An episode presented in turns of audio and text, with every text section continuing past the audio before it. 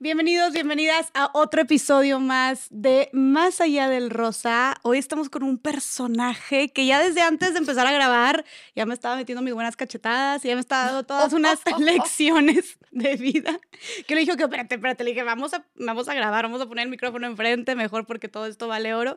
Y bueno, ella es una mujer que se sentó en esas mesas donde antes estaban llenas de hombres a hablar de esas cosas que solamente, entre comillas, eran para ellos y que a través de su voz y del deporte está haciendo muchísimo por la lucha de los derechos de la comunidad LGBT, por la lucha de los derechos de las mujeres también y de los derechos humanos en general. Y bueno, es un gusto tener aquí frente a mí a Marion Reimers. Bienvenida. Al contrario, gracias a ti y eh, para nada, la lección de vida para mí es escuchar este podcast, eh, escuchar a las maravillosas mujeres que por aquí han pasado y, aprender de ti, escucharte siempre un privilegio. Muchas gracias. ¿Qué es lo que haces ahorita? ¿Qué te dedicas, Marion? Para las personas que no conocen tu trabajo. Soy periodista deportiva, lo que me he dedicado básicamente es arruinarle el fútbol a los señores. Ya nadie más, nunca, nadie jamás va a poder ver fútbol. No, no es cierto. Este, pues yo a lo que me dedico es al periodismo, me especialicé en deportes, estudié periodismo en Argentina, hice una maestría, antes de eso estudié ciencias de la comunicación. Básicamente ahora a lo que me dedico es a comentar partidos de fútbol. Me siento, veo un partido de fútbol y les platico a ustedes qué es lo que está sucediendo, por qué está ganando un equipo, por qué no está ganando, cuáles son las historias interesantes que hay detrás y qué es todo lo que engloba a esta competencia que es la más importante del mundo, que se llama la UEFA Champions League. Me encanta ser una contadora de historias, me encanta que el deporte es un caballo de Troya. De repente las personas olvidan que dentro del caballo de Troya podemos meter muchas cosas. Soy el tipo de persona que cree que tenemos que transmitir otra clase de mensajes a través del deporte y me encanta tener la posibilidad de hacer eso. De repente pensamos que las mujeres recientemente nos incorporamos a los deportes. María I de Escocia, que nació en 1542 me parece, fue de las primeras mujeres retratadas jugando golf. El ciclismo significó para las mujeres un vehículo literal y metafóricamente de autonomía. Eso significó que las mujeres tuvieran que dejar de salir necesariamente con champerones. Dejamos de usar corsets para poder subirnos a la bici. Esto significó para las mujeres una posibilidad de empezar a usar pantalones. Claro que el deporte es un vehículo para muchísimas otras cosas, pero luego se nos olvida. Primeramente tenemos que evitar los mensajes que tienen que ver con la discriminación, con la homofobia, con el racismo, con el clasismo, con la transfobia. Vinicius, uno de los delanteros más importantes del mundo, si no es que el que mejor rendimiento se encuentra ahora, futbolista afrodescendiente brasileño, colgaron una figura de él de un puente. Y el presidente de la liga lo revictimiza a él diciendo que lo convocaron a dos reuniones para ver cómo podían resolver el problema. Señor, la persona que es víctima de abuso no tiene por qué decirle cómo resolver el problema. Fíjese usted que dentro del grupo de directivos del fútbol español y de entrenadores no hay una sola persona afrodescendiente o indígena. ¿No le habla de eso usted de un problema sistémico? Algunos de los racistas más refinados en el mundo justamente se preciaban de ser grandes intelectuales. ¿Qué opinas del último mundial en Qatar? Evidentemente fue producto de una enorme corrupción al interior de la FIFA. Porque fue un atropello, perdóname. Fue un atropello, pues claro. Especialmente de las mujeres y de la comunidad LGBT. Y ahora querían poner como patrocinador principal para la Copa del Mundo de Mujeres de 2023 Visit Saudi, un país en el que muchas mujeres como yo no podríamos entrar. Cuando vemos a muchas personas que son iguales a nosotros, tendemos a vivir en una caja de aplausos. No hay un contraste de opiniones, no hay alguien que desafíe ese pensamiento imperante. No es un entretenimiento nada más. El deporte es una gran industria. Tal vez pensamos es como, es fútbol, ¿para qué le están haciendo de pedo por las mujeres? Por la comunidad LGBT, de que pues ellos van a jugar fútbol, nosotros vamos a ver los partidos. Pero además, si ya pueden votar, calladitas, por favor, las mujeres tenemos que dejar de agradecer el mínimo y aspirar al máximo. Pues es que el patriarcado es un sistema de premios y castigos en el que nos hemos educado todas las personas desafiar eso también significa ciertos castigos. El 93% de las notas hablan de hombres. Una de cada cuatro notas cuando hablamos de mujeres refuerza estereotipos de género. Cuando se firman las notas sobre el deporte femenil, son los mismos hombres los que firman las notas. Son los hombres también los que son fuentes dentro del deporte femenil. O sea, la voz cantante sigue siendo masculina aún cuando hablamos de deportes de mujeres. En Inglaterra surgió un estudio en el que llegaron a la conclusión de que cuando la selección de Inglaterra perdía, la violencia contra las mujeres se incrementaba sustancialmente en la esfera privada. Hay un tema de acoso y abuso sexual infantil muy importante en el deporte del cual no estamos hablando. El deporte tendría que ser un vehículo para la sublimación personal y no para el ejercicio del poder de unas cuantas personas sobre grupos históricamente vulnerados. El abuso psicológico en el deporte es gravísimo y empieza con los propios padres de familia que van a la cancha y gritan cualquier cantidad de cosas. Me duele en el alma cuando me dicen es que no me gustan los deportes, es como decir que no te gusta la música porque alguna vez escuchaste metal y no te gustó. Lo que nos enseñaron es a no gustarnos nosotras mismas en movimiento, a no gustarnos nosotras mismas sudando, a no gustarnos nosotras mismas estando fuera de este rol acotadísimo. Ocupando espacios. Mi cuerpo como es, es una herramienta maravillosa, no se tiene que ver de ninguna forma. Son estas historias en donde una y otra vez las conductas y los cuerpos de las mujeres son un campo de batalla. Pues las mujeres también nos encabronamos, por supuesto que sí,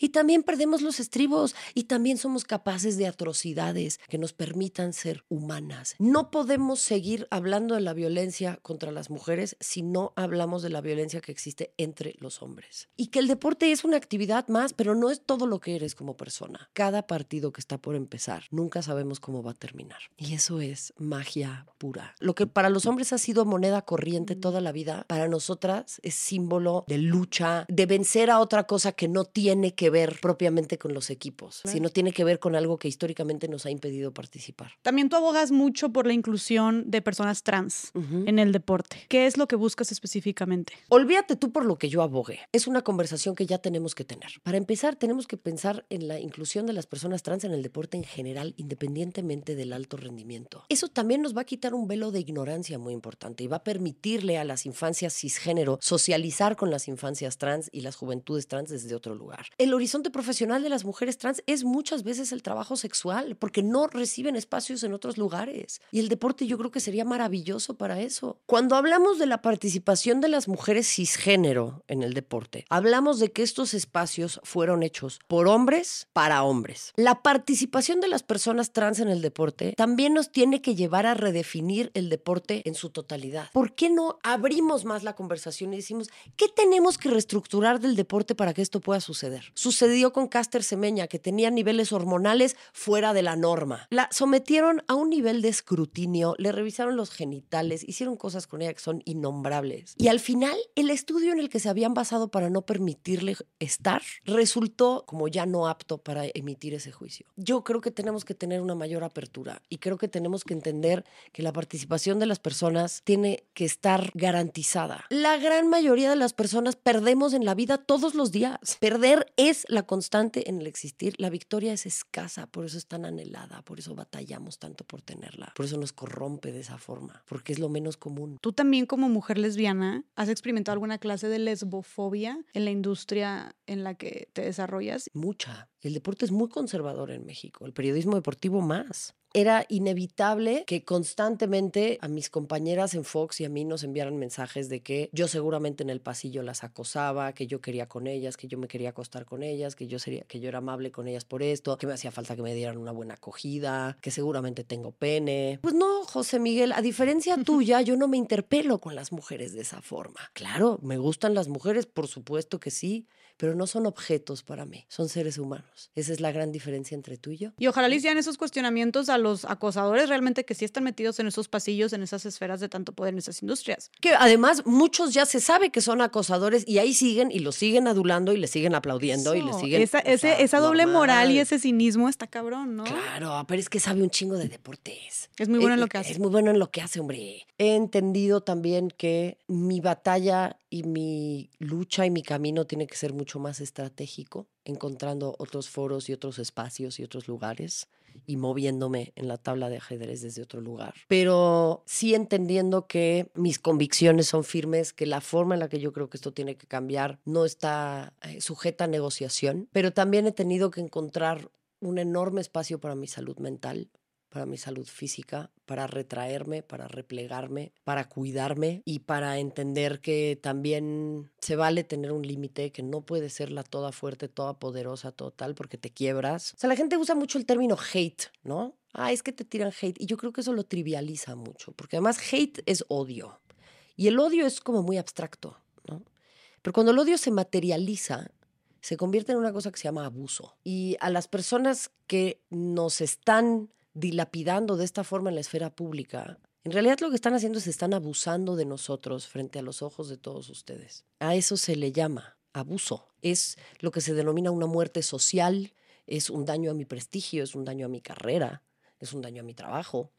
Y en definitiva, pues claro que es un lugar de mucha soledad, es un lugar muy difícil, hay que encontrar esos espacios de, pues justo de replegarte y de, de, cuidarte. Estamos atestiguando permanentemente el abuso de otras personas. ¿Qué consejo le darías a todas esas mujeres que tal vez quieren no seguir o les da miedo adentrarse a estos mm. espacios? Yo sí creo que hay algo más grande que nosotros, hay algo más grande que nosotras y es nuestra capacidad de empatizar con la experiencia humana, que es increíblemente ancha, pero el entender que hay algo más grande que todas nosotras y que tenemos que dejar este espacio mejor que lo que lo encontramos. Por eso las necesitamos, necesitamos que sean más. No podemos ser las únicas, porque además no soy yo el único modelo que existe. Tienen que haber muchas otras y que marquen una pauta al igual que lo han hecho los hombres. No todos los comentaristas de deportes de, hombres son iguales. Hay mil millones de estilos y hay mil millones de podcasts diferentes y hay mil millones de diferentes maneras diferentes de hacer las cosas. Lo difícil de esta pregunta es que parece ser que para incursionar en estos espacios como prerequisito es aguantar vara. Hay que ser dura